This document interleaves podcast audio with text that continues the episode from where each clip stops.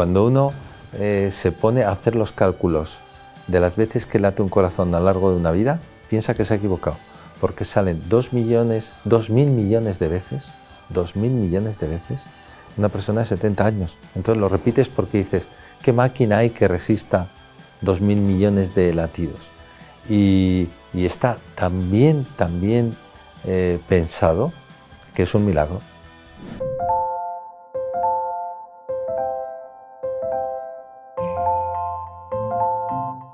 Hoy está en este plató de medicina responsable aquí con nosotros el doctor Julián Villacastín.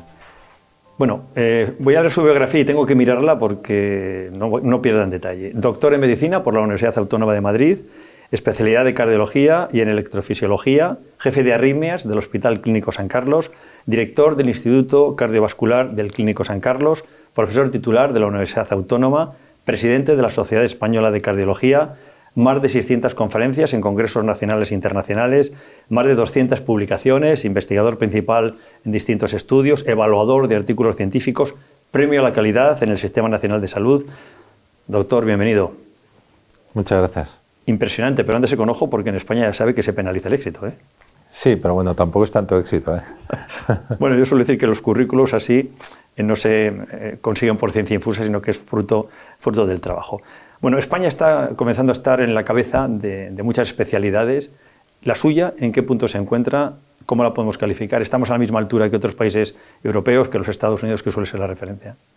Sí, no, es por presumir, pero yo creo que la cardiología española eh, está eh, muy, muy alto, muy alto. Ya eh, de entrada tenemos representantes españoles en, en, el resto del mundo y, por ejemplo, Valentín Fuster, que es eh, uno de los mejores cardiólogos del mundo, eh, al ser español nos, nos, ayuda mucho. Entonces, eh, yo creo que sí, que estamos en una posición casi diría que envidiable desde el punto de vista de la formación y el conocimiento.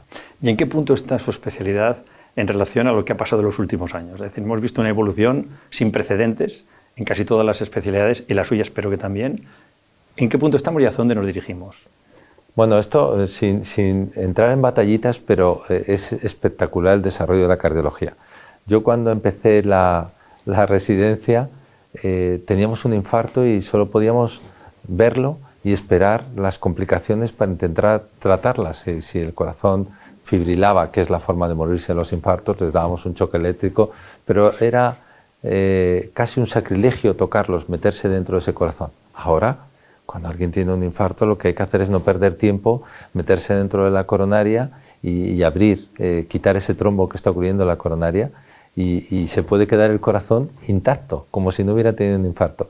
Entonces, la evolución ha sido eh, tan espectacular que todos los días cuando vemos estos ejemplos de éxito, nos sentimos tremendamente afortunados de haber hecho esta especialidad de cardiología.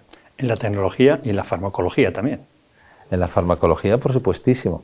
No, eh, eh, en algunos medicamentos concretos, por ejemplo los anticoagulantes.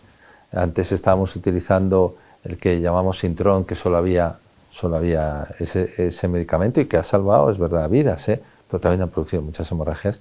Y ahora tenemos unos anticoagulantes que llamamos directos que son una maravilla, no, no, no son influenciables por la comida, ni, tienes que estar haciéndote continuamente análisis.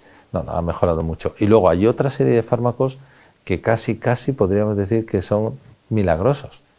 Fármacos que mantienen las arterias limpias por dentro, como pueden ser las estatinas, eh, fármacos que están teniendo unos efectos ya no solo para tratar estos corazones que están flojos, que, que tienen lo que decimos insuficiencia cardíaca, son insuficientes, sino que es que además hasta hasta te hacen perder peso, con lo cual eh, estamos encantados con los nuevos desarrollos. El corazón es fascinante, eh, late entre 50 y 100 veces por minuto durante toda tu vida. Es algo especial, ¿no? ¿Qué siente usted cuando, cuando está haciendo una intervención quirúrgica o cuando está haciendo una ablación para, para quitar una extrasístole? Bueno, es que eh, cuando uno se pone a hacer los cálculos de las veces que late un corazón a lo largo de una vida, piensa que se ha equivocado porque salen dos millones, dos mil millones de veces, dos mil millones de veces, una persona de 70 años. Entonces lo repites porque dices, ¿qué máquina hay que resista dos mil millones de latidos? Y, está tan bien eh, pensado que es un milagro. Es un milagro porque es un músculo perfectamente coordinado con una chispa eléctrica y, desde luego el que, el que hizo o se inventó lo de la chispa de la vida para, creo que para una bebida, acertó de, de, lleno, porque gracias a esa chispa el corazón late y nosotros vivimos. ¿Y qué es lo más vanguardista, lo último en este momento en su especialidad? Bueno, hay, sí, podemos decir que hay eh, eh, en, casi todas las subespecialidades el progreso está siendo tremendo. Por ejemplo, la cantidad de, operaciones que se evitan ahora, me refiero a operaciones a corazón abierto, por decirlo así, eh, para implantar prótesis, válvulas. Cuando nos fallan las válvulas, ahora se van a poder poner casi todas a través de, catéteres, utilizando las venas o las arterias. el corazón artificial está progresando a un ritmo increíble el que podamos ser capaces en el futuro de construir un corazón, a lo mejor en un cerdo, modificado genéticamente para que sea perfectamente incorporable al ser humano. O el poder inocular unas células que hagan lo que nosotros queremos que hagan para destruir o para crear eh, estructuras nuevas. Realmente es... Eh, es todo vanguardista, se puede pasar uno tarde leyendo, emocionado, pensándolo, la pena que, a uno le da no vivir más para ver estos desarrollos que van a ser espectaculares. Es fascinante. Eh, ah, mencionó el corazón artificial, siendo la primera causa de muerte, los problemas cardíacos, un corazón artificial, ¿para cuándo? Porque sería una pequeña solución ¿no? para, intentar, para intentar vivir más y mejor. Sí, esto, como todo en, en, el mundo que vivimos, depende mucho de la inversión que se haga, la inversión económica cuando se pone el foco, el dinero pone el foco en algo, se desarrolla rapidísimo. Entonces ahora ya tenemos unos corazones artificiales que ya son capaces de mantener al individuo años sin que tenga graves complicaciones y ya no necesitan esa conexión directa del individuo a una gran batería, sino que son recargables, etc.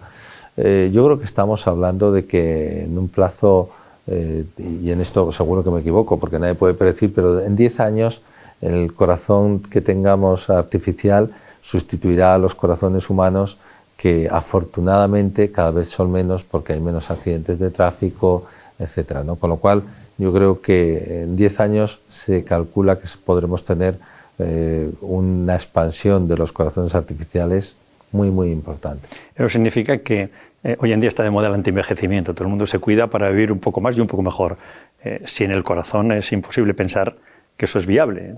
No digamos que podemos hablar de vivir 200 años, pero sí que podemos vivir un poco más si cuidamos nuestro corazón y mejoran las capacidades tecnológicas y farmacéuticas, farmacológicas. Claro, para, vivir mucho y, vivir bien, eh, tenemos que, irnos a cosas sencillas. Lo que pasa es que parecen tan obvias que por eso luego no las hacemos caso. Pero la genética, la genética supone un 15 un 20% de la salud, como mucho.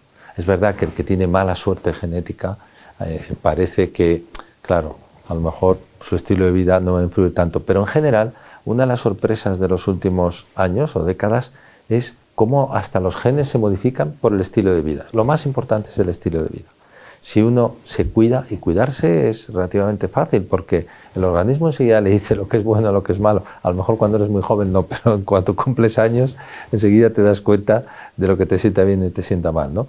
Y, hacer ejercicio, el evitar los tóxicos y luego una dieta equilibrada, eso ya es el fundamento de la salud y del anti-envejecimiento, porque queremos medidas milagrosas y nos encantan las noticias que dicen que los ratoncitos viven más cuando les hacen tal o cual. Pero lo cierto es que nosotros, alrededor nuestro, tenemos ejemplos vivientes de, personas que su edad biológica es diferente a su edad cronológica. Porque hay personas de 70 años que están extraordinariamente bien. Cuando uno habla con ellos en las consultas, y compartirán conmigo los médicos que tienen experiencia esto, muchas veces es una vida regular, es una vida relativamente sana, no exenta de, problemas, ¿eh? de dormir poco y de tener estrés, pero se, han cuidado y sobre todo han sido muy regulares en una serie de cosas, no se han dejado llevar por, de repente por, por, no sé, te puede dar por comer mucho, engordar mucho, pues esto no es bueno, no cabe duda, el tabaco, etcétera, beber mucho, no es bueno, todas estas cosas hay que intentar mantenerse en equilibrio. Ahora vamos a ir a ellas, pero antes de nada, vamos a situarnos a consulta de un cardiólogo, de un cardiólogo, la suya o de cualquier especialista. decía que al principio eh, simplemente no tenían casi nada, no podían ver en tres dimensiones el corazón. Pero me gustaría hacer un pequeño viaje en, las novedades tecnológicas de los últimos años que nos llevarán, sin duda, a esa inteligencia artificial que nos hará prevenir cosas que ahora nos pasan, como un infarto seguramente de miocardio, a través del algoritmo y la inteligencia artificial. ¿Qué es lo que ha sido más sorprendente en estos años o cuáles son los, eh, las herramientas que más manejan que han revolucionado totalmente eh, su mundo y cómo tratar a un paciente que acaba una consulta asustado habitualmente, porque cuando dicen, tiene usted algo de corazón, lo primero que hacen te temblan las piernas y te atas a la mesa, ¿no? Sí, hombre, yo diría que la imagen, porque eh, cuando, si uno pudiera hacer, siempre se habla de los médicos que sí, uno es muy bueno, que sí. Eh, yo siempre digo, si hubiera un campeonato y se podría decir quién es el campeón, el mejor médico, etcétera. No todos intentamos hacer las cosas, yo creo, lo mejor posible. Pero si pudiéramos haber hecho una prueba de eh, algunos de nuestros maestros que simplemente auscultaban y decían lo que tenía el enfermo, y en ese momento haber colocado un ecocardiograma al lado, que es capaz, siendo del tamaño de un teléfono móvil, de ver el corazón y ver los flujos y saber exactamente cómo está la fuerza del corazón, cómo está cada válvula de, insuficiente o de estrecha, de estenosada.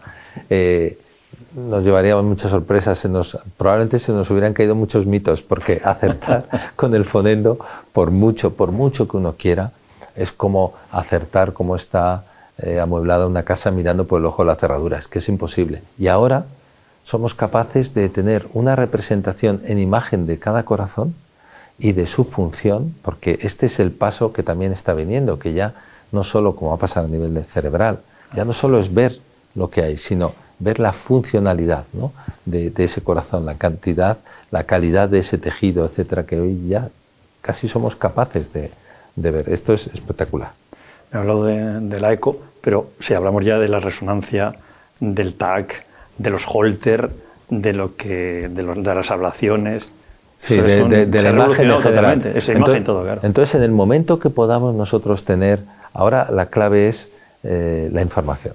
Y esto parece mentira cómo se está, eh, a mi modo de ver, esto es una opinión personal, eh, desperdiciando la oportunidad de recabar información, buena información, información ordenada, eh, que pueda ser de utilidad para todos. Porque en el momento en que nosotros tengamos suficiente información, podremos tener un gemelo digital de Ernesto Sáenz de Buruaga, de manera que no nos hará falta el, probar con él nada, sino que simplemente eh, con el gemelo artificial que es él, pero basado en información, cualquier acción que vayamos a llevar a cabo nos dirá el resultado. Y esto es, digamos que, eh, lo que ya se está atisbando, ¿no? Se habla mucho de, todo el tema del metaverso, etcétera. Pero nosotros lo que, lo que, al final, lo que uno quiere conseguir es la medicina personalizada.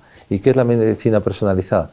que yo haya visto algo o alguien o tenga donde sea alguien que sea exactamente igual que tú y que yo, probando en esa persona, que no es una persona, sino es un ente, llámalo como quieras, eh, un tratamiento, pueda observar el resultado, sin evitando, claro, todos los efectos eh, secundarios y negativos que, por desgracia todavía tenemos. Eh, me parece impresionante, pero también si voy un poco a la realidad, hoy tenemos un problema mucho más simple de solucionar y que no se hace mi expediente eh, de un cardiólogo en un hospital no está en el otro, no está en una comunidad, no está en una provincia, no está en la pública y en la privada. Eso podríamos empezar por cosas sencillas, ¿no? Eh, no, sé muy bien, eh, estamos hablando un poco de todo y no sé hasta dónde puedo llegar, pero... Donde quiera.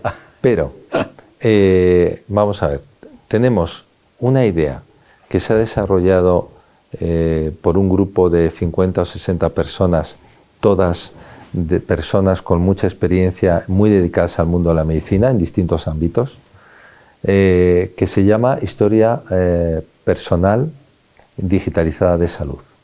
Consiste en un proyecto que se le ha presentado al gobierno regional, al gobierno estatal, eh, que se está llevando a cabo en países que están por delante de nosotros, como puede ser Nueva Zelanda, y sin embargo no, no ha sido suficientemente apreciado el proyecto. Y consiste en eso, es decir, nosotros podemos tener, y ahora ya tenemos los medios para ello, en nuestro teléfono, en la nube, donde queramos, la información que nosotros queramos no solo desde el punto de vista sanitario, sanitario que es público y privado, es interautonómico y es interpaís y es intercontinente. Uno puede ir a, a Nueva Zelanda con su historia en su móvil y si hace falta, él va a ser el que dé permiso para que los datos que él quiera se puedan utilizar para beneficio de otras personas.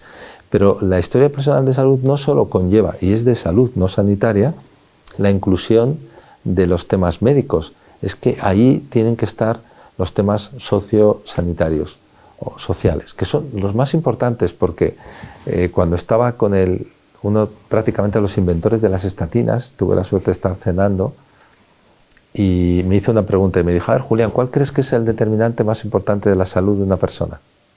Bueno, yo estaba, era bastante joven, nervioso, intentando acertar, le dije todos los indicadores que, que conocía y fallé, porque al final me dijo él, el más importante es el distrito postal, porque eso tiene que ver con la educación, eso tiene que ver con su entorno social. Entonces, todo esto es lo que tiene que estar eh, incluido y tiene que ser el propio individuo el dueño de sus datos. A que esto lo llevamos a todos los sitios y todo el mundo lo entiende. Pero luego este dinero que se va a utilizar para la digitalización, que no sabemos realmente qué es, qué es digitalizar, poner más ordenadores, no, no, no, es cambiar, ser disruptivos. Entonces, que el ciudadano sea él el dueño de sus datos y que pueda compartirlos con una labor altruista con el resto de la sociedad para llegar a eso, al gemelo digital, yo creo que todo el mundo lo ve claro menos las personas que ahora mismo tienen el poder, que es a las que nos encantaría convencer. ¿eh? Yo me parece que es de sentido común y lo del distrito lo, lo tengo asumido hace muchos años cuando era ministro de Educación Javier Solana, que decía, el problema también de la educación es el distrito, viene a ser lo mismo, ¿no? depende de dónde estás, que, cómo te relacionas con el entorno, qué posibilidades tienes, influye en toda tu vida posterior.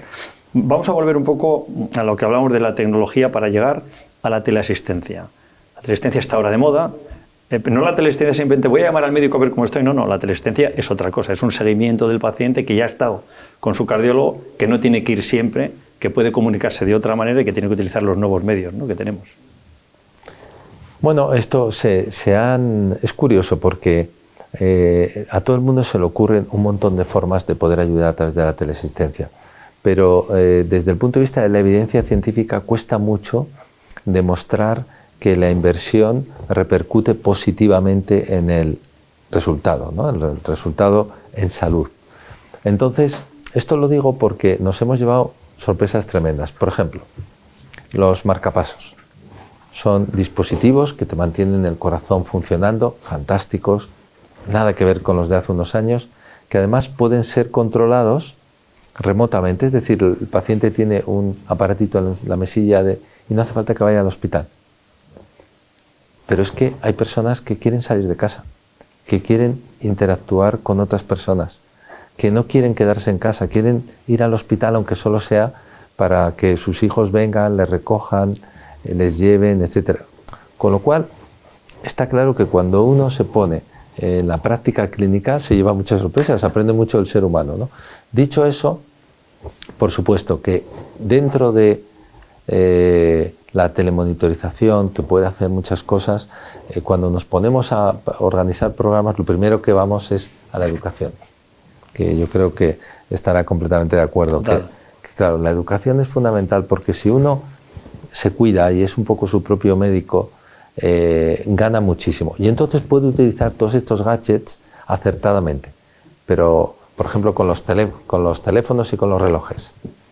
El equilibrio entre no neurotizarse y estar todo el día mirándose el corazón y llamando a cualquier médico amigo, oye, que me he notado una cosa rara.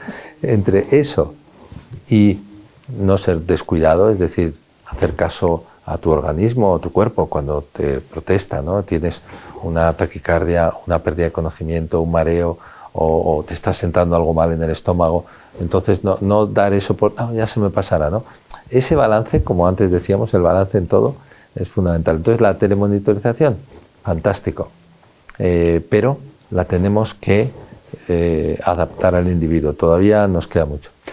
Según hablaba, estaba dando cuenta de que tenemos bastante relación médicos y, periodistas. En definitiva, estamos relatando historias, pero que contamos la vida, es decir, estamos con las personas, con, con su entorno, en fin, nos tenemos que familiarizar con todo lo que está pasando a nuestro alrededor y ustedes también, por lo que estoy viendo. Es decir, si no sabes el entorno de un paciente es difícil que puedas atenderlo. La primera causa de ingreso hospitalario es la insuficiencia cardíaca, también la primera causa de muerte. Mejores eh, diagnósticos, mejores tratamientos, más eficacia, cada vez más enfermos. Es rara, esta expresión es rara. Oiga, ¿cómo tenemos más de todo y enfermamos más? ¿Qué está pasando? Algo hacemos mal. Bueno, claro, está pasando eh, primero que, que, las personas vivimos ya muchos años, eh, que tenemos una calidad de vida que, que no, es, no está favoreciendo la salud o, o cree que los patinetes favorecen la salud o en vez de andar los niños por las ciudades. ¿no? Entonces, eh, mi abuelo fue médico durante cuarenta y tantos años en un pueblo de la Sierra de Gredos, que se llama Villarejo del Valle. Pues hay un cabrero eh, que va a cumplir 100 años. Esta persona no sé cuántas veces habrá comido pescado. Bueno, sí lo sé porque se lo he preguntado a él y a, su hija. Muy pocas, muy pocas, muy pocas. ¿Pero qué ha hecho? ha caminado siempre muchísimo. Eh, y además de caminar mucho, ha comido cosas naturales de la huerta, etcétera, etcétera. Entonces, ¿qué pasa ahora? Que eh, estamos eh, negativamente sorprendidos. Hemos hecho un estudio en la Asociación de Cardiología sobre la obesidad infantil. Casi el 50% de los niños tienen sobrepeso de los niños. Entonces los primeros años de la vida es donde se está ya formando lo que vas a ser. Entonces ya en, Vietnam, cuando, cuando los americanos empezaron a hacer autopsias de los chicos jóvenes que se morían allí, se quedaron sorprendidos de que tenían la aorta llena de placas de aterosclerosis, tenían veintitantos años.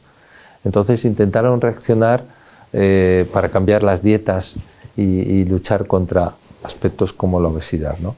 el sedentarismo el que, el que no se prohíba, por ejemplo, fumar en las puertas de las escuelas. Eh, cuando uno va, pasa por un colegio y lo compara con los que somos mayores con los nuestros, lo que llama la atención es que antes es verdad que casi todos éramos delgaditos, los chicos y las chicas, ahora son más gorditos y, llama la atención las madres o los padres, los que vayan a buscar muchas veces fumando en la puerta del colegio. Pero es un problema de educación. Es, es un problema de educación. Hemos recordado antes de entrar en la entrevista que eh, en Barrio Sésamo el monstruo de las galletas empezó a tomar fruta en Estados Unidos y los niños empezaron a entender que había que tomar fruta y les empezó a gustar la fruta. Si lo enseñas desde el colegio, eh, evidentemente vamos a mejorar. Totalmente de acuerdo. Y son los niños los que le dicen a los padres, eh, papá, no fumes, que no has visto lo malo que es. O papá, esto no se puede comer. Pero volvemos otra vez al tema social. ¿Qué más quisiera la gente que poder comer fruta y pescado eh, si tuviera un, precio. Entonces, claro, esto, si uno por un euro puede conseguir una comida que te sacia y, cumples con la papeleta eh, de ese día, a, costa de que esa, ese euro luego salga carísimo, porque dentro de, unos años, cuando esa persona necesite toda la atención médica, pero claro, vivimos muy a corto. No, no, no quiero meterme con nadie, pero cuesta mucho planificar. La planificación a medio y largo plazo brilla por su ausencia. Voy a hacer un repaso efímero por las cosas que, nos darían una vida cardiosaludable. Eh, por repasar la obesidad, que lleva millones de células grasas, las famosas citoquinas, muy activas especialmente en el abdomen. Un gran problema. Claro, porque pensábamos que era un, órgano para acumular, pero ahora sabemos que es eh, el tejido adiposo es un órgano metabólico más. Eh, y, sabemos que la, inflamación, cualquier agresión hacia el organismo, por ejemplo, ahora nos está pasando con la contaminación atmosférica, que no pensamos que fuera tan mala, pues cualquier inflamación, por eso es muy importante aprovechar para decir que cualquier inflamación, sea de la boca, eh, sea de cualquier eh, lugar del cuerpo, hay que intentar extinguirla. Entonces, el, aparato, eh, en general, el tejido graso es un órgano metabólico que ataca al, resto del organismo. Entonces, esta tripita que nos hace gracia, eh, pero es un enemigo importantísimo de la salud. ¿eh? No, nos hace gracia, pero no sabemos cómo quitarla. En cualquier caso, eh, las dietas y la alimentación, fundamental. Por ir repasando un poco. Fundamental, fundamental. Y la, alimentación, la dieta mediterránea, es que es lo que, lo que nos salva. Pero claro, uno puede comer garbanzos como se comían antes o, lentejas. Esto es ideal, porque de entrada el sofrito que se hace en los países mediterráneos ya debe tener algo casi, casi, que los científicos están investigando casi milagroso. Sí, sí.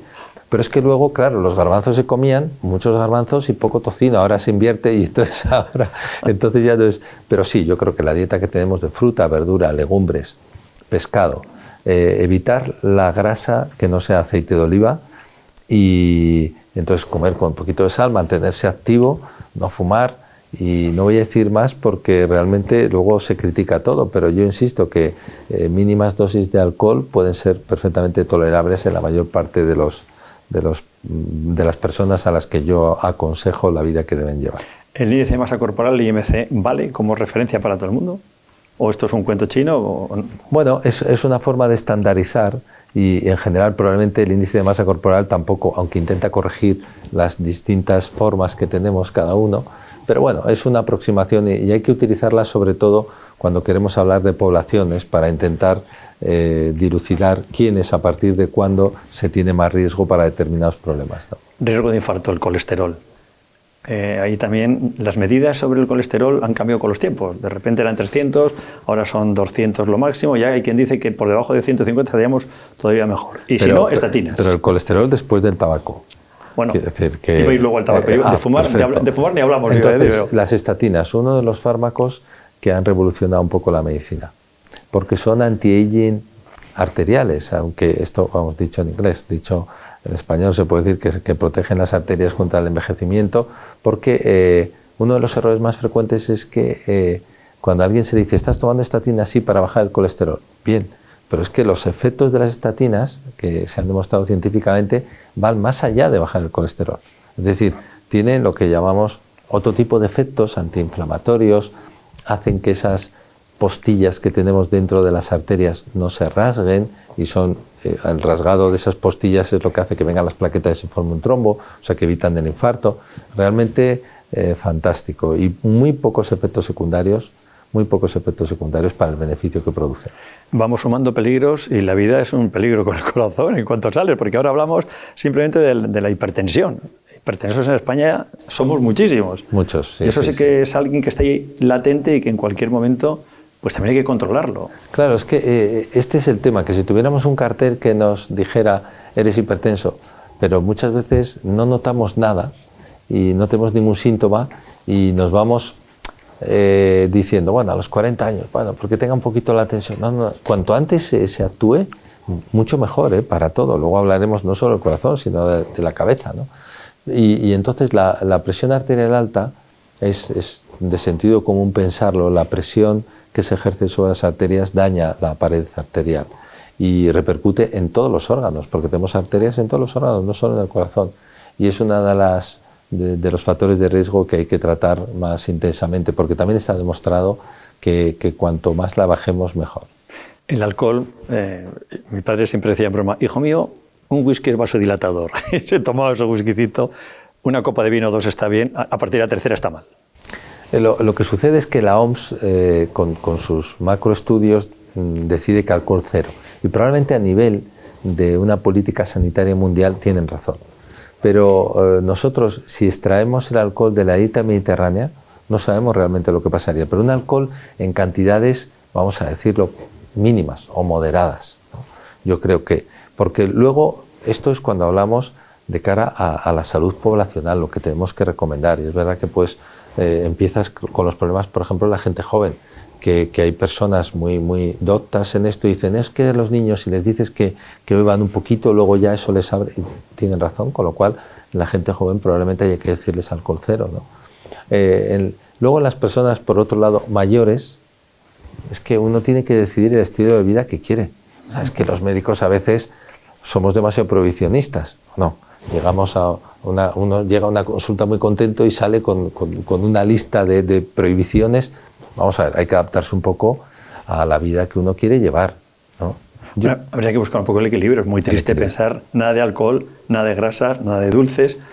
La vida sería un poco, no, sería la chispa de la vida, sería otra cosa. Efectivamente, efectivamente. No, lo, que, eh, lo que hay que hacer es llevar una vida lo suficientemente ordenada para que luego puedas disfrutar de un torrezno sin, sin cargo de conciencia. Doctor, me da la impresión de que cuando hacemos una dieta o cuando queremos cuidarnos, que es muy sencillo, porque en realidad todos sabemos cuál es el método, pero nos falta motivación porque los, eh, los resultados no son inmediatos. ¿eh? Necesitas un plazo y luego seguir. Y hay un momento en que se rompe esa dinámica. Me voy a cuidar. Un mes, dos meses y al tercer mes te has olvidado de todo. ¿Eso cómo se, puede, cómo se puede corregir? ¿Cómo podemos avanzar más allá del segundo mes? Que no nos aburramos y digamos, bueno, ya he adelgazado un poquito, ya me siento mejor, el colesterol ha bajado porque me he tomado esto y, vuelvo a las andadas. Claro, cuando eh, la suerte que tenemos los médicos es que hablamos con tantas personas, entonces la motivación para cuidarse viene de un equilibrio interior de que, te vayan bien las cosas, porque muchas veces se utiliza eh, el, cuerpo para uno autocastigarse cuando no te van, aunque pienses que te estás premiando, cuando no te van bien las cosas. Es decir, yo lo veo con mucha frecuencia. cuando una persona está deprimida, pues es muy frecuente que le dé por comer o por beber, eh, por, no le apetece nada, ni hacer ejercicio, ni nada. ¿no? Entonces, claro, eh, la mente es lo primero. Yo de las cosas que creo también cada día más, me quedo sorprendido del poder del cerebro. Entonces, eh, aquí nos, nos enseñan muy poco, porque en las escuelas nadie te dice cómo controlar las emociones, cómo ser positivo, cómo, cómo cuidarte a ti mismo. Sí, mucho mucho eslogan me parece un poco eh, que, sí, muy, muy bonito, pero poca chicha, ¿no? Hay que enseñar a una persona que realmente lo que se decía de mens sana en corpore sano, es que es así, y lo saben, lo conocen los antiguos. ¿no? Tenemos que, intentar ser positivos, trabajar nuestro cerebro para que vaya acorde con el resto del cuerpo. Y esta es la clave de querer cuidarse eh, de forma crónica, ¿no? porque te encuentras bien. Y ya no solo es por ti, sino por el resto de las personas que te van a tener que cuidar. Y ya no solo es por el chasis, que, sino es por el cerebro. Ahora nos encontramos que, las personas vivimos muchos años, pero el cerebro se nos, se nos apaga y entonces ya no somos personas. ¿Cuándo un, paciente, cuando un ciudadano tiene que ir al cardiólogo? Pues eh, tiene que ir al cardiólogo eh, cuando yo creo que note eh, alguno de los siguientes síntomas. Por ejemplo, note palpitaciones. Esto es que el corazón late de una forma rara, porque lo ideal es ver en ese momento qué es lo que está pasando y eh, esto se diagnostica en un pispás. Cuando note eh, dolor en el pecho o en la zona cercana al pecho, el, dolor no tiene que ser pinchazo, los pinchazos los notamos todos y no tiene importancia, pero los dolores que el, el organismo es muy listo y te dice, te encuentras mal, cuando tienes un dolor coronario te encuentras mal. O sea, el cuerpo te dice no te muevas, no como cuando tienes un pinchazo que te, apetece salir ah, corriendo porque tienes ansiedad, etc. Entonces los dolores en el, en el pecho, en el brazo, en la mandíbula, yo creo que es importante no perder tiempo y que sean vistos. Y luego, pues eh, cuando notamos o problemas de, de, mareos o pérdidas de conocimiento, o cuando notamos que, no funciona la máquina porque vamos caminando y oye, no, no, no puedo, me canso o, me falta el aire. ¿no? Yo creo que todo esto que es sentido común, pensar un poco lo que hace el corazón, que es bombear sangre, pues eh, si nosotros pensamos en eso, yo creo que es suficiente y se salvarían muchas vidas si la gente fuera relativamente pronto para ver si es algo o no. A mí me preocupa mucho la, atención eh, personal al, paciente y lo que siente un paciente. Es decir, cuando uno va al, cardiólogo, si ya siente que tiene algo, le dice que tiene algo, el tratamiento, el que le entiendan, el que le traten bien, el que, el que vea una mirada amable, es muy importante. La humanización de la medicina, que es el leitmotiv de nuestra plataforma. ¿Usted cree que se ha avanzado en eso? ¿Que los médicos saben explicar al paciente, saben atenderle, saben mirarle, saben cogerles de la mano si lo necesitan? en general. ¿eh? ¿Eh? sinceramente, y con riesgo a, equivocarme, porque a lo mejor dicen que ya es de persona mayor, creo que hemos empeorado. Pero eh, científicamente diría que hemos empeorado porque eh, se le da tanto valor al tiempo ahora que, que, al ser lo más valioso es lo que menos ofrecemos a las personas que queremos y a nuestros pacientes también. Entonces se necesita mucho tiempo para contactar. O sea, se necesita puede ser un médico más o menos virtuoso, tener más o menos empatía, darse cuenta enseguida de cuál es el problema que, le preocupa a esa persona que tiene enfrente. Pero muchas veces la única forma de averiguarlo es invirtiendo tiempo. Y por desgracia, esto nos lleva a este mundo a ir a todos los sitios corriendo y, la medicina que hemos tenido, eh, esta medicina en los hospitales que hemos tenido la suerte de vivir, una medicina tranquila, de, poder quedarte por la tarde en el hospital porque el hospital te, te regalaba la comida y entonces eh, se quedaba uno a sesiones clínicas, bajan andando los médicos al escáner y van hablando de pacientes y aprendiendo. Yo creo que esto, y espero que no sea una batallita de persona mayor, se está perdiendo y vamos acelerados y cada vez tenemos menos tiempo para empatizar con, con las personas. Y por mucha telemedicina que tengamos, por mucho diagnóstico rápido, como no expliquemos bien a la persona eh, qué es lo que tiene y qué es lo que eh, puede hacer para mejorar eso, yo creo que la medicina no va bien. Y hecho el diagnóstico, ¿cuál sería el medicamento? ¿Hecho el diagnóstico del problema? ¿Cómo se puede mejorar? ¿Qué hay que hacer? Sí. Eh, yo me conformaría con que se aplicara la ciencia y pudiéramos medir resultados. ¿no? Yo cuando ahora me dicen, eh, ¿qué persigues? Y digo, persigo los, los cinco objetivos ¿no? como, como médico. Entonces, ¿qué son? Eh, primero, los resultados en salud. No, no, se miden muchas veces, no se miden. Es decir, eh, los resultados en salud ahora está empezando a ver, pero nos gustaría saber los resultados de los distintos equipos médicos para que los pacientes puedan elegir, por ejemplo. ¿no? Después, el segundo sería la experiencia del paciente. No se le pregunta muchas veces al paciente cuál ha sido tu experiencia, porque la experiencia puede haber sido muy buena de la, de la intervención, pero le han paseado con una batita eh, estilo Jack Nicholson con el culo al aire por todo el hospital y entonces el paciente está muy dolido. Entonces la experiencia del paciente hay que tenerla en cuenta también y ahí interviene el tiempo. La experiencia del profesional. Si maltratamos al profesional, es que esto no puede ir bien. Y, ojo, las cosas no están fáciles para los profesionales. ¿eh? Y esto se podría hacer una encuesta a nivel nacional y me gustaría ver los resultados. Vamos por tres. Cuatro, coste-eficiencia. Tenemos que ser conscientes de que no hay para todo. ¿eh? No hay para todo. Es decir, lo que invertimos en una cosa lo estamos restando de otra, porque los recursos no son infinitos y todos somos responsables de cuidarlo. Y luego el quinto, que es el último que se ha añadido como objetivo, es la equidad. Porque es que sin equidad la, sociedad no funciona bien. Y la, equidad no es igualdad. Pero en relación con lo que comentábamos antes, uno tiene que darse cuenta que tiene que, si vive en un país como España, pues que sea todo muy parecido.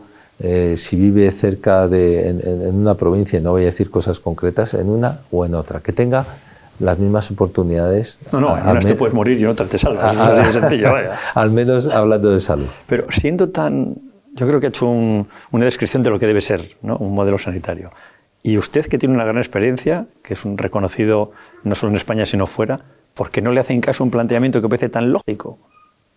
¿Qué hay que hacer para que, pues, a qué puerta hay que llamar para que los profesionales que tienen ya definido qué es lo que se tendría que hacer para mejorar no se les escuche? Claro, eso, eso mismo nos preguntamos nosotros todos los días, porque, por ejemplo, en la Sociedad Española de Cardiología somos todos cardiólogos, es que todos aspiramos, digamos, a hacer las cosas lo mejor que podemos y nos encantaría que los que gobiernan, los que tienen, pero en gobierno ya no solo en sentido, los que tienen la gobernanza, los que tienen el poder, nos hicieran más caso, pero es que realmente eh, esto no es así. Pues yo me comprometo a ser la punta de lanza de todos ustedes y dar la matraca a la Administración una y otra vez porque creo que los que saben son los que realmente están en la profesión y no los que tienen que gestionar cosas que a veces deberían tener un poco más de conocimiento y esto es una puntilla personal mío para no meterle en ningún problema. Doctor Villacastín, ha sido un placer tenerle con nosotros, esta es su casa y esperemos verle muchas veces. Muchas gracias. Muchas gracias. encantado, muchas gracias. Ahora ya tenemos unos corazones artificiales que ya son capaces de mantener al individuo años sin que tenga graves complicaciones y ya no necesitan esa conexión directa del individuo a una gran batería, sino que son recargables, etc. Eh, yo creo que estamos hablando de que en un plazo, eh, y en esto seguro que me equivoco porque nadie puede predecir, pero en 10 años el corazón que tengamos artificial sustituirá a los corazones humanos que afortunadamente cada vez son menos porque hay menos accidentes de tráfico, etc.